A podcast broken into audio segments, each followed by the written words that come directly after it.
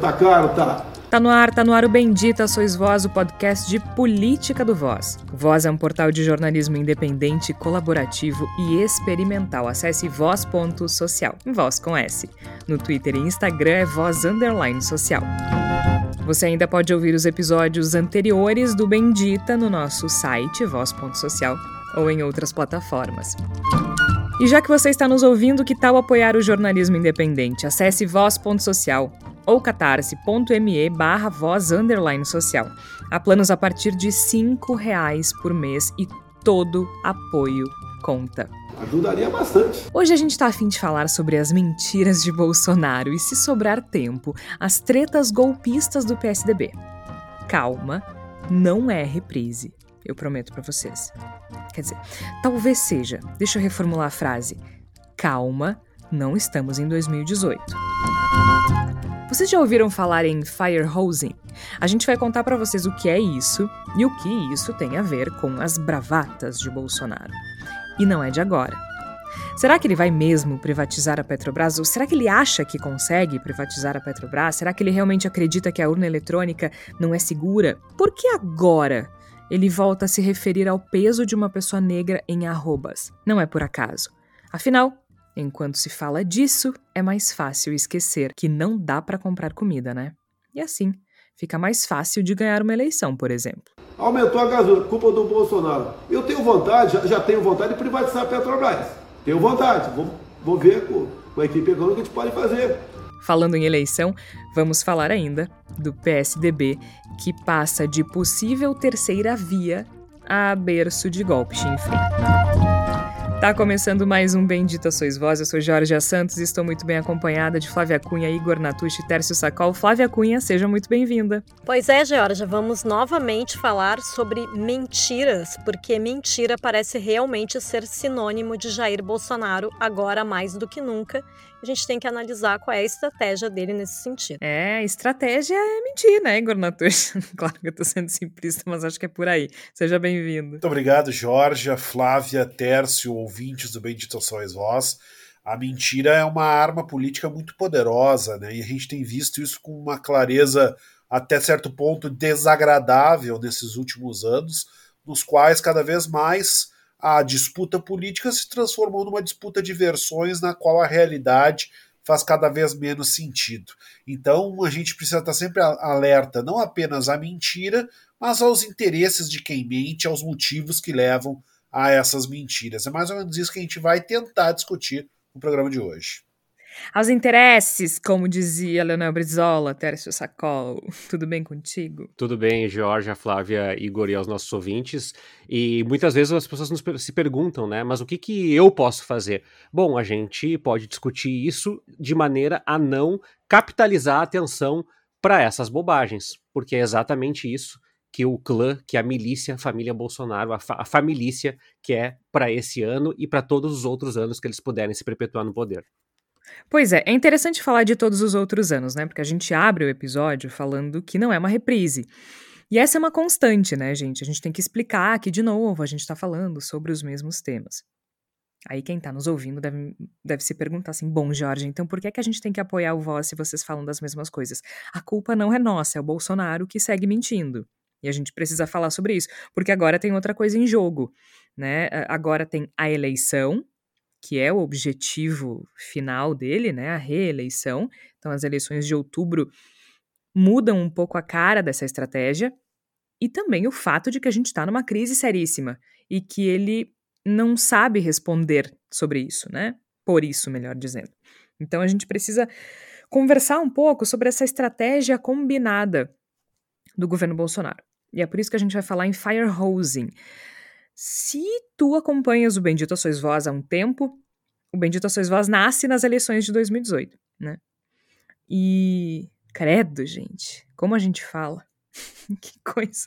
Eu não sei essas alturas se isso é bom ou ruim.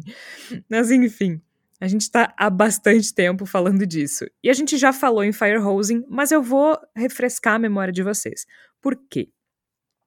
Firehosing é uma estratégia de disseminação de mentira muito específica, que é usada como uma espécie de propaganda política. Espécie não, né? Como propaganda política. E ela se baseia em polêmicas uh, efêmeras, sabe? Então, quando a gente vê assim, do nada, tem um assunto muito sério acontecendo, e aí do nada o Bolsonaro larga aquela polêmica vazia: vou privatizar a Petrobras. É impossível ele privatizar a Petrobras. Se ele quisesse isso, ele teria começado um projeto de privatização da Petrobras lá em 2018. Não agora, faltando poucos meses para o fim do mandato. Então, ele lança isso que é para desviar a atenção. Mas por que, que a gente está falando especificamente de firehosing? Essa é uma tática de propaganda política que nasce lá em 2016. Em 2016, os pesquisadores norte-americanos publicaram uma pesquisa que revelava essa nova tática. O que, que aconteceu em 2016? A eleição de Donald Trump. Então, a gente vê que foi uma tática bem sucedida utilizada pelo Trump nos Estados Unidos para a eleição dele em 2016. E é uma técnica bem específica de propagação de mentiras em larga escala. E, claro, com fluxo constante. Uh, o objetivo é confundir, né? Simples assim. O objetivo é confundir e desviar a atenção. E com isso, eles conseguem uh, controlar a narrativa, que também é algo que a gente fala muito aqui. Né? Então, por exemplo, eles, mesmo quando tem algo ruim com relação ao Bolsonaro, eles se antecipam para conseguir imprimir para o seu público, para o público deles, a versão deles dos fatos, né? É, é, o monopólio da primeira impressão sobre determinados assuntos. E isso é muito importante de a gente observar agora, porque é nitidamente o que está acontecendo. Bolsonaro tem lançado polêmicas efêmeras para desviar a atenção de assuntos muito graves, né, Tércio? Especialmente nesse momento, a inflação, o alto preço dos combustíveis, que é uma também consequência uma coisa da outra, e claro, o preço de tudo, não só dos combustíveis, né, especialmente da comida. Então o Bolsonaro, para não responder essas coisas, ele fica lançando essas polêmicas no ar. Mas aí as pessoas podem dizer, Tércio, tá, mas ele tá fazendo isso desde 2018, o que, que isso importa agora? Agora, a gente tem uma eleição em jogo. De novo, uma eleição em jogo. E como a gente falou no último episódio, não é qualquer eleição, né? E muitas vezes, quando a gente fala desse, desse firehosing, né, muitas vezes há uma tendência das pessoas, ah, é, ninguém é dono da verdade, ninguém, não existe uma verdade absoluta, só pode falar desse tema. E não é isso. É, nós discutimos isso, né, as pautas identitárias, que são tão caras nessa, nesse debate da esquerda. O que a gente está querendo fazer aqui no Voz não é levantar uma bandeira e dizer assim, isso pode discutir, isso não pode, é, é, tá aqui a cartilha, quando vocês precisarem nos perguntem. Não, não é isso. Mas a gente que é tentar gastar essa energia que restou, porque é pouca energia que nos resta em 2022, para tentar canalizar para as coisas que efetivamente são as marcas do governo Bolsonaro. Nós estamos acompanhando um genocídio com assinatura do governo Bolsonaro no norte do país, que, dadas as polêmicas, as bravatas vazias, é, é como a Jorge falou da Petrobras, ninguém vai privatizar a Petrobras, porque isso demandaria, além de uma transformação, Vamos lá. Ah, eu quero privatizar porque os preços podem cair. Ora, é exatamente o oposto. A privatização faria com que a gestão dos preços tornasse o mais atrativo possível, sem a possibilidade de intervenção estatal, ou seja, o preço continuaria ainda mais alto. Não é para isso que tu quer privatizar, não vai privatizar a Petrobras. Aí quando vai lá e larga uma, uma, uma bravata é, dizendo que eu, eu não vou deixar a eleição acontecer sem auditoria, vai deixar. Não está ao alcance do governo decidir como é que a eleição sai ou não sai. Mas é um tipo de debate que ocupa o noticiário um dia depois do filho, né, de um do, dos filhos aí do, do, Jair Bolsonaro, ter tido o inquérito arquivado e ter sido uh, repercutido até certo limite, ou seja, não se quer levantar debate sobre filhos, sobre corrupção, né, então ele tem essas falas estapafúrdias e não é só ele, né, Jorge, como é uma estratégia de governo, a gente tem lá a Damares fazendo isso, o antigo ministro do Meio Ambiente fazendo isso, o ministro da Educação fazendo Sim, isso. Sim, é governo, né? Não é, é só o candidato Bolsonaro, não é só o Bolsonaro, é todo mundo que, que, que, que tá cerca. no entorno, né? Todo mundo que cerca. Isso, e, e aí a gente acaba, porque é muito sedutor, né? A gente ir para a pauta moral ou para a pauta de costumes é, para se abraçar nisso, porque a gente fica com raiva. E nada é mais motor do, do, do, debate, ou pelo menos do debate infrutífero, do que o ódio, do que a raiva, né? Quantas vezes a gente não viu um absurdo e diz assim: olha, eu quero matar essa pessoa. Mas não é o caminho, né? Como a Georgia falou, a gente está tendo a inflação de para as pessoas de mais baixa renda batendo na casa de 13% né, uh, uh, nos últimos 12 meses. A gente está tendo um índice de desemprego e uma alocação de novas vagas com baixíssima remuneração, em grande parte, inclusive, com carteira não assinada.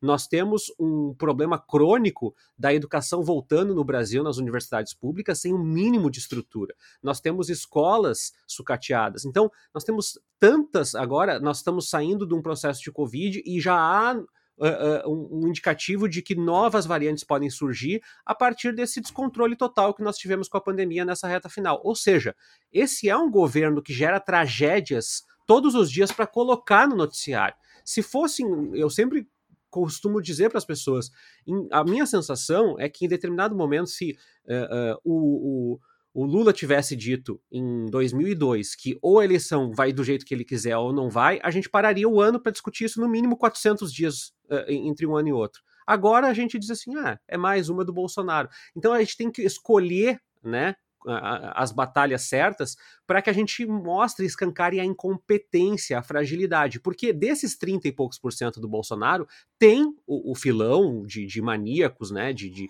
de atentado mental, mas tem também um grupo que é muito seduzido pelo discurso antipetista. E esse grupo é um grupo maleável às narrativas, ou pelo menos a esses discursos bravateiros aí. Flávia, eu fiquei me, me, me perguntando, porque a gente está falando de, de bravata, né, das mentiras, mas me parece que ele está uh, eh, menos tímido, digamos assim, porque ele, na última semana, ele ressuscitou uma fala que ele tinha feito lá em 2018 que é se referir ao peso de uma pessoa negra em arrobas, né? Que, enfim, é, ele já tinha feito isso antes e ele ficou quatro anos sem fazer. E, e me choca, mas ao mesmo tempo não me surpreende, porque não me parece que tenha sido é, uma fala espontânea, assim, sabe? Não que ele não pense isso, ele já deixou claro que pensa. Mas me parece que, que foi calculado dentro dessa estratégia de firehosing que a gente está falando.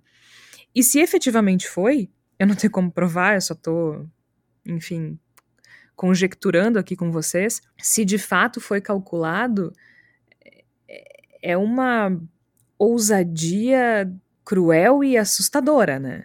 Se, se, se chega a esse ponto a estratégia de uh, desviar o foco. Pois é. É, eu estava ouvindo vocês falando aqui e fico pensando mesmo, né? Se há uma estratégia, né? Assim, eu, um, algum, há muitos episódios, eu acho, acho que não sei se foi em 2019, por aí, a gente falou uma vez do gerador de lero-lero das bobagens bolsonaristas, né? Que volta e meia voltava, né? A gente, a gente percebe o quanto esses discursos vão voltando, né?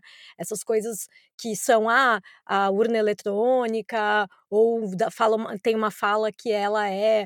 Uh, machista, ou uma fala que é homofóbica, agora uma fala racista super pesada, como tu disseste, faz muito tempo que ele não falava sobre isso, né, Georgia? Mas eu, eu, eu fico pensando que realmente, se há uma estratégia para tentar se desviar dos problemas reais, que o Tércio apontou muito bem, uh, ela é extremamente perversa, né? Porque eu acho que é isso, a base do, do do, do Bolsonaro e do bolsonarismo é essa coisa meio perversa, assim, né? De tipo assim, vamos apontar assuntos que são coisas que não dizem respeito a gente. A gente não gosta da luta antirracista, então a gente vai fazer um comentário escrotão aqui, que aí a gente desvia dos esses outros assuntos aí, porque a gente não quer falar sobre as pessoas passando fome. E aí vem esses militantes aí, né? Esses lacradores da internet, vão ficar falando desse meu, dessa minha fala racista e não vão falar sobre os problemas do meu governo. Talvez haja realmente realmente essa visão assim de uma forma bastante racional nesse sentido, né? Mas eu confesso para vocês que particularmente eu acho muito difícil não cair nessas pegadinhas. Eu acho muito difícil não me não se indignar com essas falas. Eu acho muito difícil. É que a gente nem pode, né, Flávia? Tipo, quando ele se refere assim, quando ele quando ele se refere assim a uma pessoa negra, por exemplo, a gente não pode ficar calado, porque não é normal. É, exato. Né? Não pode aceitar. Exato. Então, e é por isso que a estratégia funciona também, né? É, mas, mas no, no, que, no, que, no que eu acho que o, que o Tércio se referiu, que eu concordo muito, é isso, né? É o quanto os noticiários acabam sendo ocupados por algumas falas que são completamente aleatórias ou vazias, ou de coisas que a gente sabe que não vão adiante. Por, ou por, mesmo por falta de tempo, né? Ah, vai privatizar a Petrobras, ou ah, eu vou mudar agora o, o FGTS, vou fazer não sei o quê. Uh, são coisas que, que que ainda bem, né? Não tem tempo de se mudar ainda, né? E a gente espera que, que, que, não, que não haja uma reeleição, então não tem por que estar tá falando sobre isso agora, a não ser desviar dos problemas reais e muito reais que a gente está vivendo, né? A gente sabe muito bem, né? qualquer pessoa que está morando no Brasil uh, sabe o quanto a alta de preços é uma realidade, né? Que claro que impacta quem tem menos condições financeiras, mas tem um impacto geral no, no, no, em, toda, em toda a sociedade brasileira, né? Acho que só os muito ricos não estão sentindo isso de alguma maneira. Uh, só que é isso, né? Quando, a gente, quando vê, a gente está de novo aqui falando sobre urna eletrônica, ou está falando sobre coisas que não, não fazem muito sentido, é. né? Mas isso também é parte da estratégia. Por quê? Porque é, tem, tem alguns aspectos importantes aí, que é o seguinte: o alto volume de conteúdo, a produção rápida, contínua e repetitiva, não precisa ter comprometimento com a realidade, isso a gente já conhece bem. E também não tem consistência entre necessariamente entre um discurso e outro, né? Então, esse seria o, o a, a, base do firehosing. Só que Igor, a Flávia toca num ponto importante. Tem certas coisas que, eles, que ele fala que a gente não pode ignorar, mesmo sabendo que é uma estratégia. E aí eu queria tocar num ponto contigo, e quero ouvir do Tércio da Flávia sobre isso também, porque é algo que tu já falou um pouquinho no último episódio, tu tem falado bastante no Twitter, que é sobre uh, a possibilidade de golpe, certo? A gente não pode ignorar quando o presidente da República faz ameaças à instituição democrática, às instituições democráticas. A gente não pode ignorar quando um presidente da República flerta, nesse caso já está até casado, com um golpe. Mas até, até que ponto uh, é possível esse golpe, assim? O quanto é bravata, tu acha? E o quanto ele estaria disposto? Eu acho que a gente tem sempre que pisar com um certo cuidado nesse terreno, né, Georgia? Porque é evidente que falar a respeito da possibilidade de um rompimento democrático, dar a entender que não vai aceitar o resultado de uma eleição, fazer movimentações concretas no sentido de patifar uma coisa que dentro da democracia, tal como estamos acostumados a vivenciá-la, é sagrado, como o direito ao voto e eleição, tudo isso é muito grave e não pode ser ignorado. A gente não pode simplesmente fingir que essas coisas não estão acontecendo.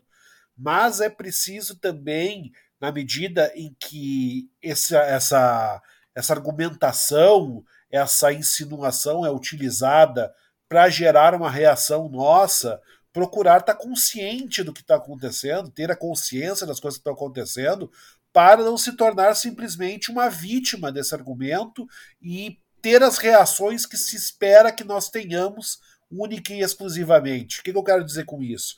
Eu acho que não é o caso nós ter, temermos um golpe de Estado por parte de Jair Bolsonaro, da sua ala treslocada do, do governo, dos militarizinhos que estão do lado dele.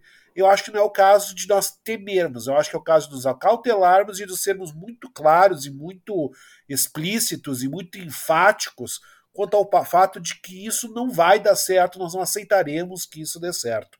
E precisamos também discutir com o máximo de serenidade possível, o máximo de serenidade possível, até que ponto de fato, Jair Bolsonaro é capaz de fazer as coisas que está construindo para fazer. Eu, pessoalmente, acho que falta as condições concretas para tocar adiante um golpe de Estado.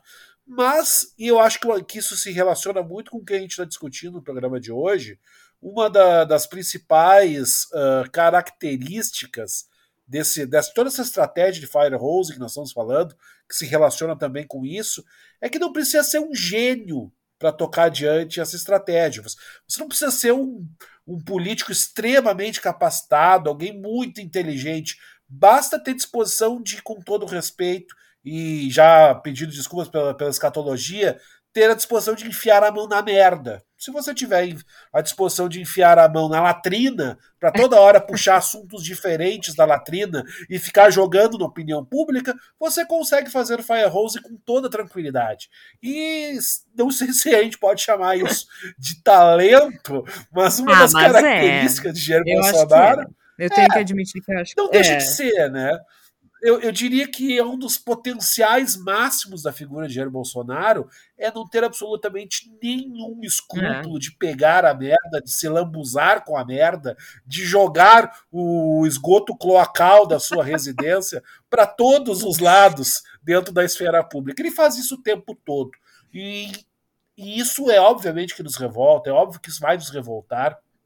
E eu acredito que toda essa discussão que a gente tem tido em torno da, da possibilidade de um rompimento democrático, e nesse sentido também se relaciona com coisas mais vulgares, como a volta da menção às arrobas, que é absolutamente odiosa, e também a outras caricatas e ridículas, como a lancha ciata ah. que nós tivemos nos últimos dias. Tudo isso é Jair Bolsonaro revirando o seu próprio lixo, chafurdando no próprio esgoto e nos jogando coisas nojentas para que nós percamos tempo precioso da nossa vida discutindo coisas que não são importantes, quando o que é importante está muito bem colocado. O importante é o fato de que nós estamos cada vez com um poder aquisitivo menor, nós temos cada vez mais pessoas passando fome, a gente vive uma crise sanitária que parece que nunca vai acabar, a gente vive uma desgraça do ponto de vista geopolítico, da forma como o Brasil se relaciona com os outros países. Nós vivemos uma tragédia ambiental maior do que a gente poderia imaginar, e tudo isso se relaciona, no caso para Jair Bolsonaro, com um fato que ele não consegue contornar, que tudo indica que ele perderá as eleições desse ano. E aí a gente vê essa pororoca de churume tomando conta da gente por todos os lados. Eu amo quando o Igor. Uh, uh, adere a pororoca de churume. O Igor tá uma versão gráfica hoje, né? Tu, tu tá descritivo é, às, hoje. Às vezes a gente precisa desenhar, né, Jorge? Tu tá desenhando, tu tá descritivo, tu tá gráfico.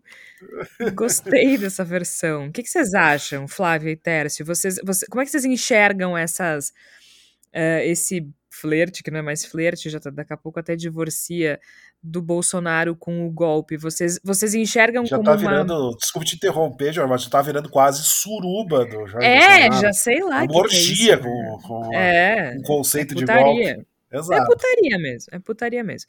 Uh, então, desta putaria do Bolsonaro com, com o golpe, vocês enxergam como? Como algo que ele que ele entende que pode fazer ou para patifar mesmo.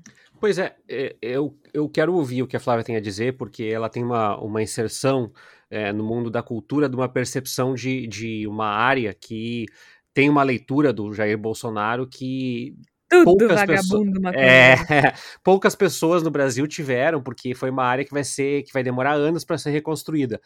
Então é difícil eu falar de golpe porque eu continuo trabalhando aquela coisa, mas a minha sensação é a seguinte, Jorge e Igor, é, não dá pra gente pensar, eu acho que tem que cuidar para não transpor e dizer assim, pois é, em 64. Poxa, mas não é 64, né?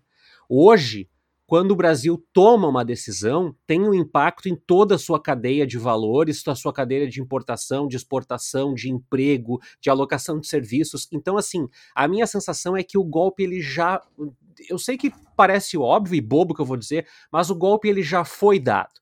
O golpe é fragilizar as instituições, é fragilizar a solidez das instituições, do STF, da Câmara dos Deputados, é, do processo eleitoral, do Tribunal Superior Eleitoral, das universidades, das organizações não governamentais.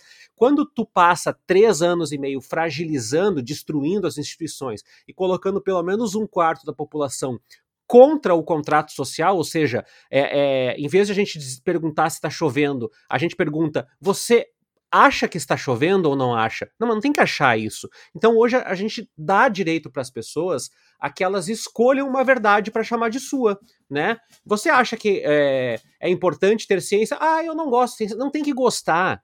né? As conquistas do iluminismo elas vão sendo é, patroladas pelo, pelo Jair, né? E aí a minha sensação é que o golpe que o Bolsonaro pode dar é, é o sangramento da democracia, é aprofundar. Ah, eu não acho que ele vai ocupar o Congresso, o Palácio do Planalto com militares, porque, primeiro, o ensejo é muito diferente de 64. Acho que não é isso que ele vai fazer. Mas eu acho que ele vai sangrar até onde der, como o Trump conseguiu sangrar a democracia americana até onde ele conseguiu, inclusive com sangue humano, inclusive com pessoas que morreram numa, numa, numa ação. Então, esse limite, eu não tenho dúvidas que ele vai esgaçar, vai destruir, não interessa quem tiver na frente, mas a ideia de tanques nas ruas. É, eu acho importante discutir isso. Acho que o golpe materializado da maneira como muitas vezes se insurge um temor, né? Ah, olha, não é o mesmo exército de 64, não é a mesma realidade de 64 e principalmente não é o mesmo apoio de 64. Sabe que eu, que eu vi hoje uma pessoa falando no Twitter agora me arrependo de não ter dado o print porque eu achei interessante a leitura e aí uh, me passei. Peço desculpas. Se alguém que estiver nos ouvindo puder uh, mandar depois, eu agradeço.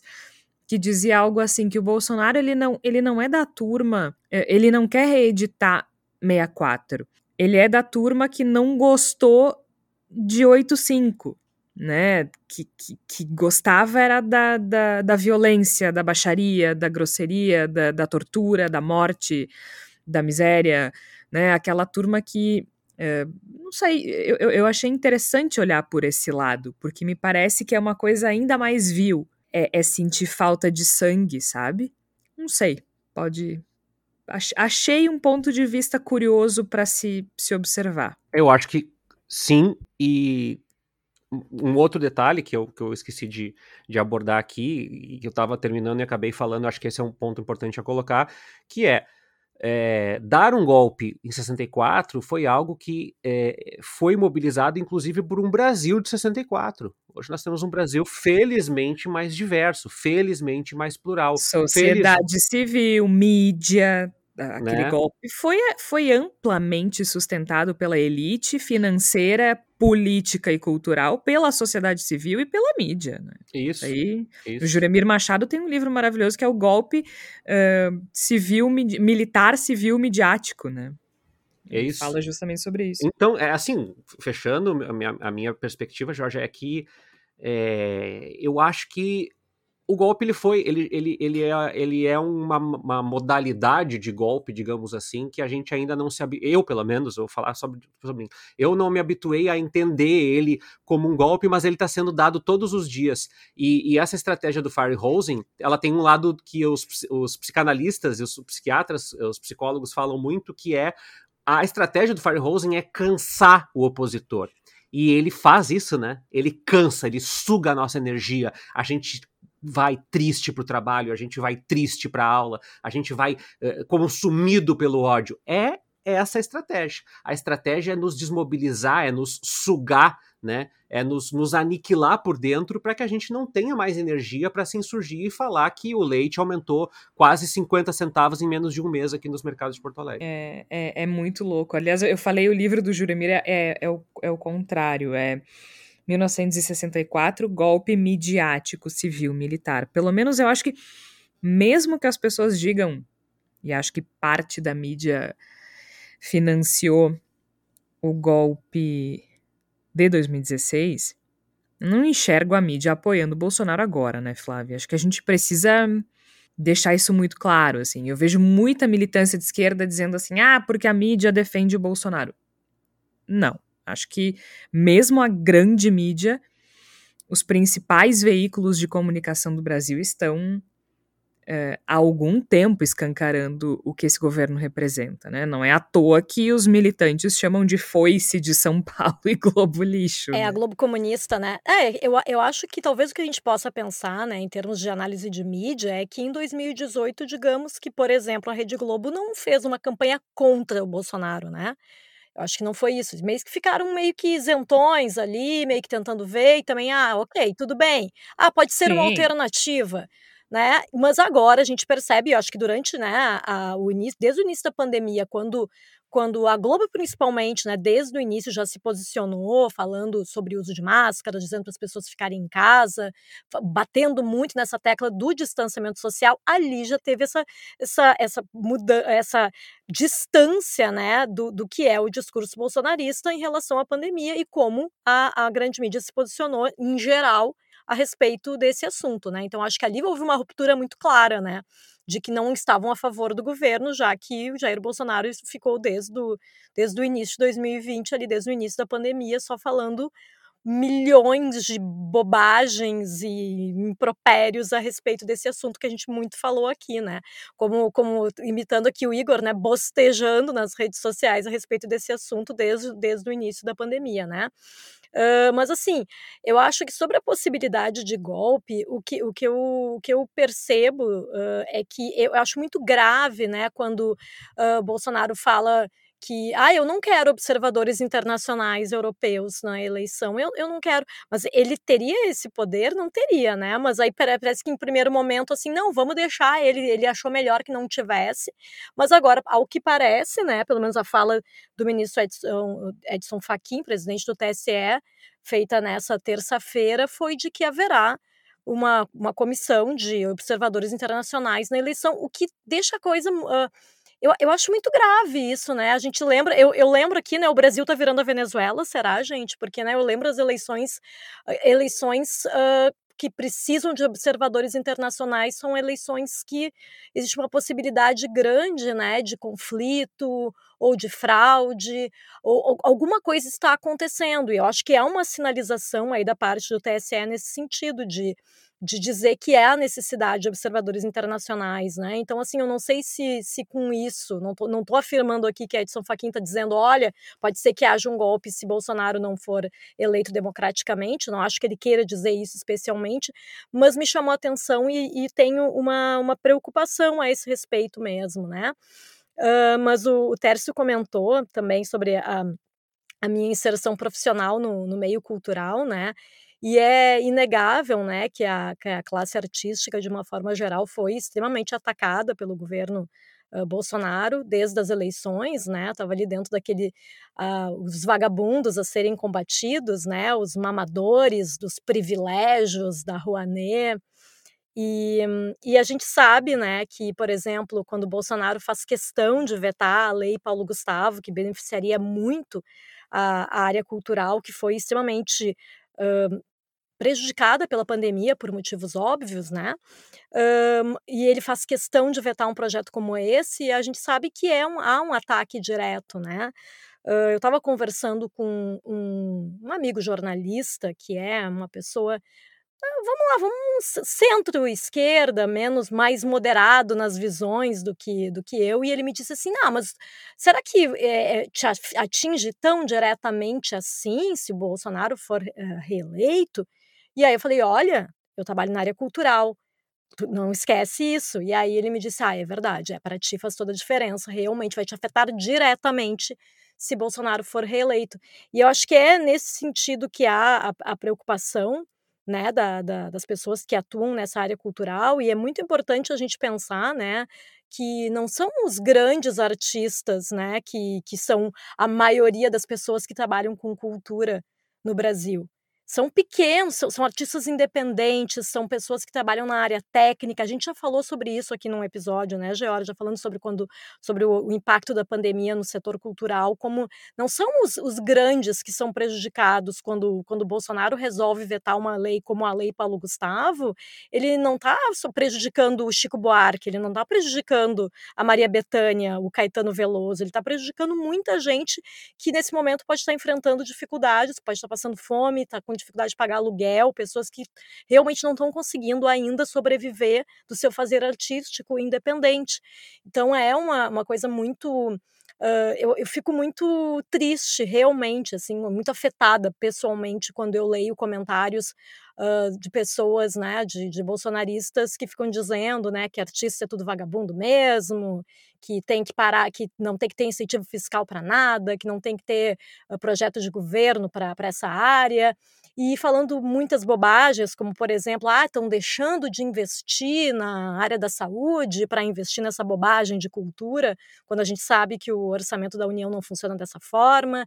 Então, realmente parece que as mentiras do Bolsonaro em relação à cultura, elas aderiram a uma parte da, da do eleitorado, uma parte da população que conseguiu ficar com essa visão deturpada, né, com essa visão uh, completamente uh, distorcida e equivocada em relação aos artistas. E é muito triste, né, porque um, um povo sem cultura é, é não tem o quê? É. Né? A gente sabe o quanto e assim, né, Flávia? Desculpa te interromper, porque essa semana isso vazou, uh, essa, essa forma do Bolsonaro de pensar, vazou de artista para artista, né? Porque teve uma dupla sertaneja lá, Zé Neto e alguém que eu não lembro agora, que a polêmica foi com o tal do Zé Neto, que durante um show fez piadinha, criticando a Anitta, dizendo que não precisava fazer tatuagem na bunda para ganhar dinheiro, umas coisas assim. E, e aí, né, toda a horda bolsonarista defendendo, dizendo é isso aí, vocês não precisam de dinheiro da Lei Rouanet, toda aquela coisa. E aí, quando a gente vai ver, o que, que eles estavam fazendo lá? Era show pago pela prefeitura, por uma prefeitura, né? É, além do mais, enfim, surgiram outras coisas com relação à hipocrisia do, do conservador sertanejo. Mas é, é, é, é louco porque isso vaza, inclusive, para a classe artística, né? O, o, cara fala, ah, eu não preciso de lei Rouanet, mas tá lá é, sendo e, pago e ainda por uma por prefeitura. cima, nesse tipo de contratação que é feita, né, nesse tipo de show, como, como dessa dupla sertaneja, não tem nenhum tipo de critério, é uma contratação direta, né? O prefeito da cidade, ou, vamos lá, o secretário municipal daquela, da, daquela determinada prefeitura decide que quer contratar e vai lá e contrata. É muito menos uh, criterioso do que a tal da famigerada Lei Rouanet. Porque a Lei Rouanet, para é, porque no show eles criticam a Lei Rouanet e eles falam assim: ah, a gente não precisa, a gente uhum, simplesmente uhum, vem graça, aqui né? e canta. E eles é. receberam 400 mil da prefeitura por esse show, né? Uh, foi no, no, Mato Grosso, na cidade de Sorriso. Aí eles criticam, dizem, ah, a gente não precisa da lei, da lei Rouanet, a gente não depende da lei do Rouanet. Só que o mais engraçado é que eles ainda dizem assim, o nosso cachê quem paga é o povo. Sim, exatamente, foram recursos públicos exatamente, da prefeitura, mas é que é sabe? Sendo que a lei Rouanet nem é isso, né? Tu pode explicar melhor pra gente, é... É abatimento a, a, a Lei Rouanet, a, a, grosso modo, a, a Lei Rouanet, tu, tu, faz um projeto para ser habilitado, para poder ter o aval para poder captar recursos que as empresas destinariam para o imposto de renda. Ou seja, só aprovação. Ah, esse projeto aqui, ele pode, ele tem capacidade de ser realizado, ele, o orçamento está de acordo, então vocês podem. Sim, aí a empresa que paga pode abater isso na declaração Exato. do imposto de renda. E, e é antes isso, né? do Bolsonaro, os critérios eram extremamente técnicos, não era assim o conteúdo. Ah, eu só posso fazer agora projeto que é evangélico? Não, não era assim antes. Antes poderia ser feito um projeto evangélico desde que ele atendesse esses critérios artísticos, culturais, né? E, mas uh, é, essa é a questão, era, é, uma, é uma coisa extremamente, era sistemático, tinha que atingir determinadas coisas, era burocrático mesmo, né? Tinha que saber uh, se poderia ser realizado mesmo, se, se, se, se, o, se o projeto tinha se o orçamento que estava ali previsto para determinado tantos números de, de pessoas contratadas, uh, não podia ter cachês exorbitantes, não, então tinha, eram muitos critérios, né? E nesse tipo de contratação direta como dessa dupla uhum. sertaneja é qualquer valor, porque é o que o prefeito quer dá para as pessoas, ah, eu quero que, o, que, esse, que essa dupla aí ganhe 400 hum. mil. Ah, não, ah, na minha cidade aqui eu prefiro que seja 500 mil. E assim vai, né? Então é muito... Eles não mentiram, né? Então é o povo mesmo que é, paga. Exatamente. e, e aí, e, e, só que é isso, né? Eu acho que essa estratégia do Bolsonaro de ficar, desde a época da campanha, falando mal da Lei Rouanet, fez com que pessoas que não têm a menor ideia do que seja a Lei Rouanet, achem a Lei Rouanet a pior coisa do universo, né? E que os artistas que se beneficiaram dela são completamente desonestos desonestos. Não, e desonestos mesmo, né? São pessoas. Não, e tem isso também. E tem essa questão, Flávia, de que eh, a, a gente olha, assim, sei lá, para um Caetano Veloso e tal, mas olha a quantidade de artista que pena para sobreviver, né? A maioria não é de pessoas ricas. A maioria dos artistas batalha pra caramba pra tirar um troco no final do mês é incerto, é instável, é difícil, é uma vida de muita dedicação, de muito trabalho e de pouco retorno financeiro na maioria dos casos, né? Para depois ser chamado de desonesto e vagabundo por Jair é. Bolsonaro. É isso. Falou quem, né, Igor Natucha? A pessoa que nunca viu trabalho na frente. É uma coisa impressionante como essa pessoa foge do trabalho. Eu, eu acho que Jair Bolsonaro trabalha muito em complicar a vida dos ah? outros, né? O grande trabalho de Jair Bolsonaro é criar problema para as outras pessoas. Ele é muito, muito dedicado, muito esforçado quando o assunto é atravancar a vida dos brasileiros e criar desgraça do país. O husband da Michelle. Isso, pena que ele não usa o seu inegável talento para ser uma tranqueira para outras coisas, né? Ele acaba, infelizmente, nos criando essas dificuldades todas. A gente está gravando, né? A gente está gravando agora na, na, na noite de terça-feira, enquanto os sons do quase ciclone entram para as nossas janelas e tudo mais. E aí a gente tem um outro exemplo do, do, dos incontáveis desvios de rota que Jair Bolsonaro promove. A gente tem de presidente Bolsonaro apresentando uma notícia crime no uhum. STF contra o ministro Alexandre de Moraes. Por abuso Alexandre... de autoridade. Exatamente, envolvendo o inquérito das fake news, que ele teria incluído Jair Bolsonaro no, no tal do inquérito sem qualquer indício de prática de crime. Vai dar em alguma coisa? É evidente que não vai dar em absolutamente nada, porque não é o objetivo, não, o objetivo não está na concretização da iniciativa de Jair Bolsonaro. O objetivo está que a gente perca tempo precioso da nossa vida, espaço precioso do noticiário, discutindo mais uma medida que é uma enorme cortina de fumaça, que é uma enorme uh, demonstração de coisa alguma de Jair Bolsonaro. Esse é mais um exemplo dos incontáveis, das incontáveis bolas de tênis feitas de coisa nenhuma, para não dizer que são feitas daquela coisa que a gente puxa do esgoto local, que são arremessadas contra todos é. nós uma vez mais. Aliás, a ação que ele protocolou cita sucessivos ataques à democracia, desrespeito à Constituição e desprezo aos direitos e garantias fundamentais. Viu só? É, pois é. O Bolsonaro, no caso. Um, mas vem cá, hein? A gente estava falando de golpe, bravata e confusão. Vamos só uns 50 centavinhos pro PSDB, hein? Porque assim, até onde eu sei, João Dória foi se eleito tu der, se tu der 20 centavos se tu der 20 centavos, 50 centavos pro PSDB, tu quase compra a candidatura nesse, nesse nível que tá, Jorge. Eu acho que dá para baixar um pouquinho aí o, gente, o valor. mas que coisa chinela, como a gente diz aqui no, no Sul. Que é isso, gente? O PSDB escolheu um candidato nas prévias, o cara venceu, o cara, também conhecido como João Dória, governador de São Paulo, venceu as prévias do partido por uma boa margem, e agora a executiva simplesmente não quer porque sim. Se, o que eu acho mais interessante é que eles usam as pesquisas como justificativa. Ok, o Dória tá lá embaixo. Mas alguém tá melhor? Além do Ciro? Não, né? Ou eu tô por fora? Me ajudem. Eu acho que de todos os elementos em torno dessa, dessa novela envolvendo a candidatura de João Dória pelo PSDB, está justamente o, o potencial eleitoral, não do João Dória, mas de qualquer candidatura que venha do PSDB nesse momento. A gente está.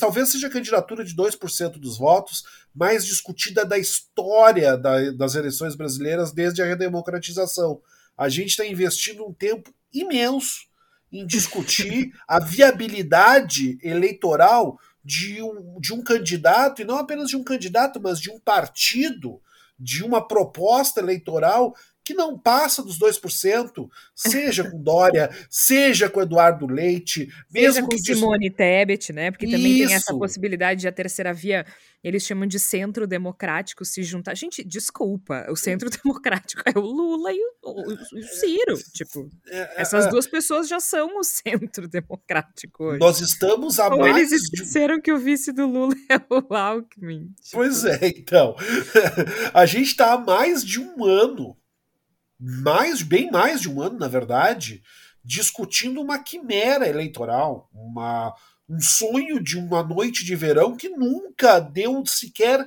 sinal de que pudesse concretizar. E, e, ainda estamos apegados nessa ilusão, nesse delírio de que alguma forma, de algum lugar, vai sair o candidato para ser a tal da terceira via. Não vai. Não vai, já está muito óbvio que isso não vai acontecer. Já apostaram até no, no Sérgio Moro, que nunca foi um candidato democrático, que é um defensor, é um representante do pensamento racionário brasileiro. Então a gente já perdeu tempo demais com essa bobagem. E eu é, acho, né? acho sinceramente que ah, noves fora a chinelagem que é tentar tirar o João Dória da, da, da, da, eleição a essa altura, eu acho que, na verdade, a gente está perdendo muito assunto com pouca, com pouca relevância. Acho que essa altura do campeonato, é, além de ser uma chinelagem, é uma chinelagem por migalhas, por uma coisa que eleitoralmente não tem nenhuma viabilidade. Não existe. Mas, é, é, não é, agora, pelo assim, menos. Né? É que eu, eu, eu acho essa história mais divertida do que trágica. Eu, eu sinto muito pro ouvinte, porque. É, que, assim, tipo, é, é, é, tipo aquela foto, é tipo aquela foto do cofrinho, né? É, é que assim, bah, é, é, para mim é, é o, o, mais patético, ou sei lá, o, o doido, é que é, esses dias eu tava dando aula e tava falando de, de, sei lá, migração, de mídia sonora, plataforma digital e tal. E lá pelas tantas eu falei do, do Reinaldo Azevedo, e eu trabalho com uma turma muito jovem, acho que de média de 18 a 19 anos. E eu falei: olha, vocês não estão entendendo. O Reinaldo Azevedo, que hoje é peça-chave para o cenário eleitoral, é o criador da expressão petralha. O, Brasil faz a gente ficar completamente doido, né? Não tem. Aí é o Alckmin, que era o adversário, que se alfinharam, se mataram. Aí agora eu tenho uma, uma mais para adicionar esse caldeirão do PSDB, que é um texto do José Luiz Portela no UOL, dizendo que é, eu achei muito boa a, manchete, eu tive que clicar, né? Lula Arcia, a novidade eleitoral que está surgindo. Aí ele diz assim que o Solidariedade em São Paulo, Partido Solidariedade, é, tem uma bandeira chamada, uma bandeira é, hipotética, né? Lula Arcia, que é, é uma bandeira de panda. é uma, uma bandeira que faria uma defesa do voto útil pelo Solidariedade. Então, o, o Solidariedade apontaria o voto no Rodrigo Garcia em São Paulo para poder se alinhar com ele na eleição e do Lula no país. E aí, as, as correntes, segundo o José Luiz Portela, que, que questionaram, estão se conformando e, diante do, do, do, do, Bolsonaro, meio que vida que segue, então nós temos que, que fazer isso. Seria uma, uma chapa uh, implícita que vota Lula é, Lula lá e vota Rodrigo Garcia aqui, no caso ali, né, em São Paulo, para quem está em São Paulo, e que acabaria fulminando a candidatura do Dória. A loucura é tanta que tem gente alinhado com o PSDB que está dizendo para o PSDB votar no Lula e abandonar o Dória. É muito doido isso, e teve é, é, é, é gente dentro do PSDB falando em votar no Lula essa semana. Então, Jorge, eu, eu, nem que eu quisesse eu tentar mostrar, sabe aquela coisa que, que a gente fazia, aqueles mapinhas para quem gosta de política? O partido tal, que saiu da ditadura tal, ele virou porque ele. Não, agora não tem como explicar absolutamente nada, porque é tão surreal que provavelmente o Eduardo Leite, que era o candidato alternativo do PSDB, deve concorrer à reeleição, que era a grande plataforma dele que ele não queria no Rio Grande do Sul. Isso é muito doido. O Aloysio Nunes, que era o cara do Michel Temer, declarou voto ao Lula. Eu não consigo, Georgia, não é, não tem. Para mim é uma sketch muito mal feita, que, que se passasse na TV, fosse um The Office, eu dizia assim, ó, ah, que forçada a mão, né? Ficou muito pra mal feito ver, esse negócio. Pra tu ver o que, que o Bolsonaro Bolsonaro fez com esse país, né? O, o, tanto que o Igor, a gente tá aqui discutindo política, golpe, PSDB, confusão, tio rei, aquela coisa toda. Aí o Igor fala em quimera eleitoral e a única coisa que eu consigo pensar é numa música de Sandy Júnior chamada As Quatro Estações. Foi ali que eu aprendi a palavra quimera. que tem um, um, uma estrofe que diz assim: Na primavera, calmaria, tranquilidade, uma quimera. E é exatamente o que está acontecendo, entendeu? Queria sempre essa alegria, viver sonhando, quem me dera. Então, assim, nós temos aqui, estamos embalados por Sandy Júnior, entendeu? Na primavera, calmaria, tranquilidade, uma quimera, entendeu? É uma coisa assim que é, é tranquilidade, uma quimera, queria viver, queria sempre essa alegria, viver sonhando quem me dera. E já que eu cantei, e a gente tá falando de PSDB, eu preciso lembrar que no último episódio a gente falou de jingles, né? Lembramos aqui alguns jingles. O Igor fez o favor de cantar o jingle de Ulisses Guimarães, entregando a idade, não é mesmo? É. Aos nossos ouvintes. Lembramos alguns de Luiz Inácio. E aí o nosso leal ouvinte Leandro Godinho, com tristeza, informou que o FHC teve um jingle absurdo de lindo. Adivinha, mas também, né? Quem é que cantava? Dominguinhos. A pessoa também, né? Ajuda ali, né? Vou, vou, colocar aqui. Se chama Levanta a Mão, campanha de 1998. Levanta a mão e vem com a gente, vamos lá. Vamos seguir nosso caminho, vamos lá. Pra avançar, seguir em frente. Fernando Henrique, presidente. Levanta a mão e vamos lá. Que o Brasil tá caminhando, ele não pode parar.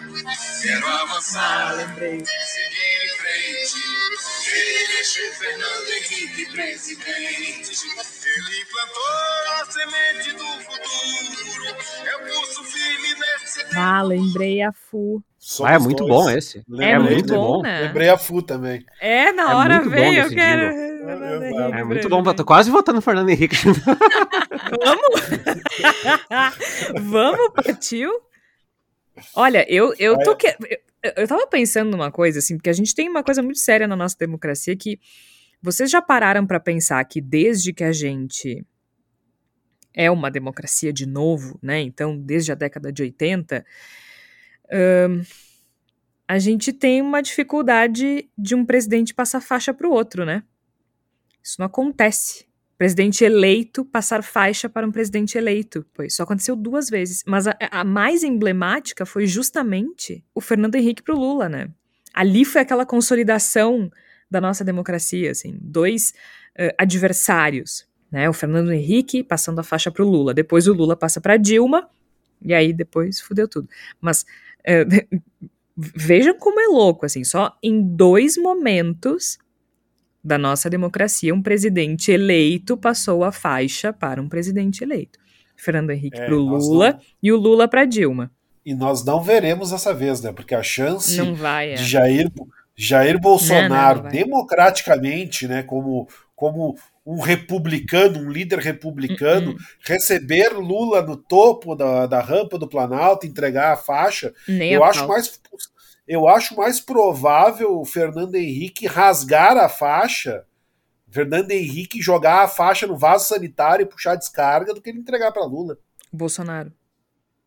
É, exato, no caso Bolsonaro, Fernando Henrique entregou, né? É. Mas o caso é mais fácil o Bolsonaro fazer coisas inauditas com a faixa presidencial que entregar ela pro Eu Tranquilamente. Fico imaginando, Aliás... fico imaginando o Bolsonaro saindo correndo, assim, com, com a faixa. Já penso uma coisa meio assim, meio, meio patética, assim, sabe? O... Vai pro avião, Michele, que a gente tem que ir embora. Vamos embora, não vou entregar essa faixa de jeito não nenhum. Não tem mais foro privilegiado, Michele, foge.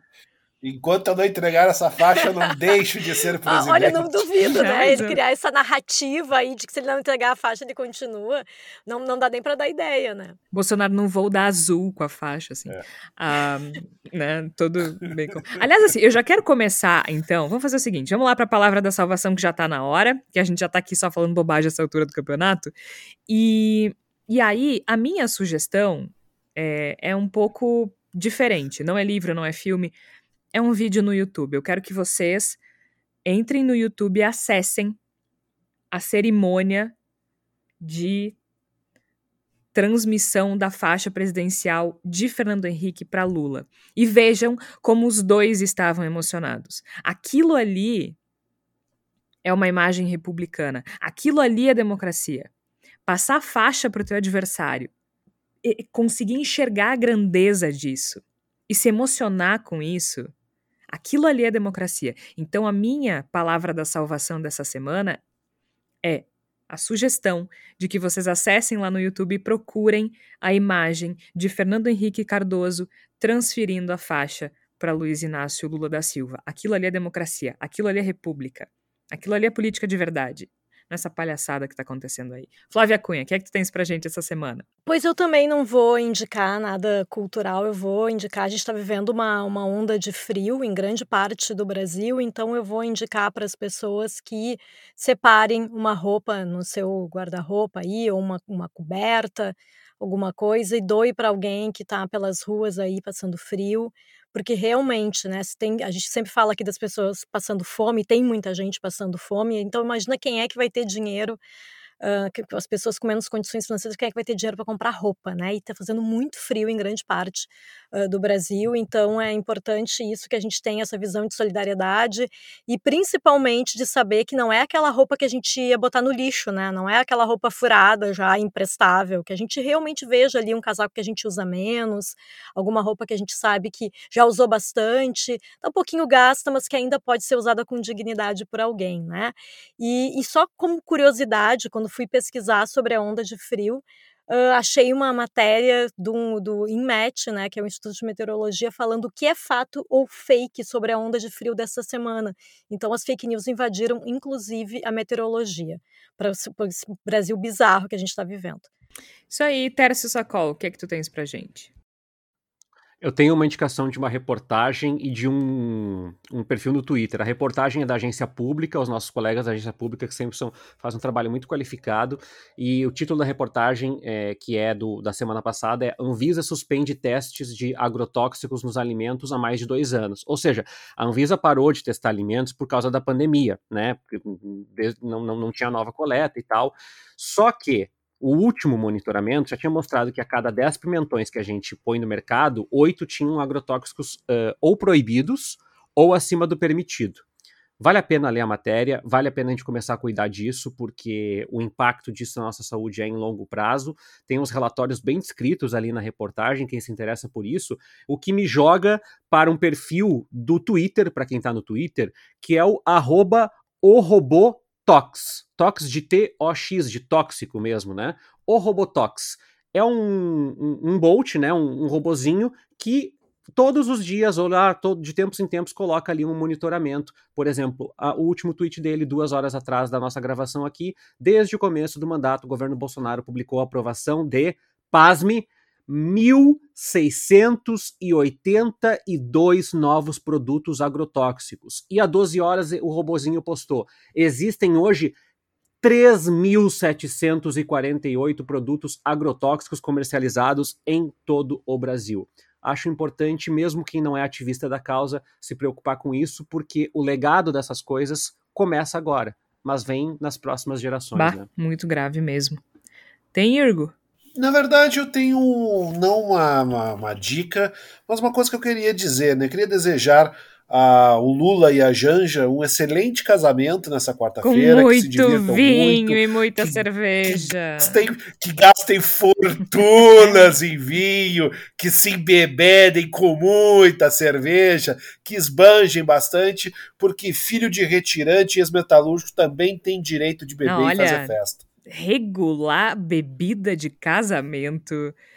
É, é, é um troço. Eu que sou né? chinelona, fiz questão. O, o, o, Lula não pode, o Lula não pode Ah. tomar, tom- tomar cachaça, o Lula não pode beber cerveja, é. o Lula não pode tomar O vinho outro de casamento. pode comer farofa e se cagar todo. Aí eu não posso tomar. Gente, eu que sou chinelona, fiz questão que os meus convidados, que os convidados do meu casamento tivessem uma boa bebida, uma boa comida, entendeu? Eu- é- é- aí aí não, não, não dá, não dá, né? Muito bem lembrado, Igor Natush.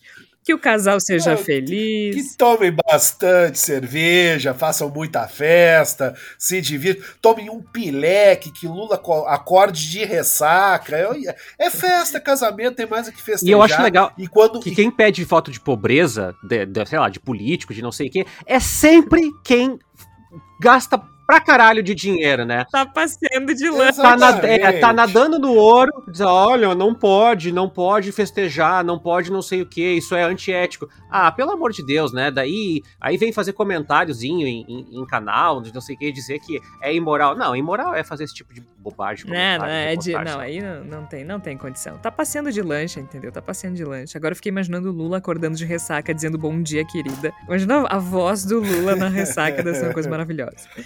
Bom, Bendito Vocês Vós vai ficando por aqui. Eu sou Jorge Santos. Participaram comigo a Flávia Cunha, o Igor Natush, o Tércio Sacol.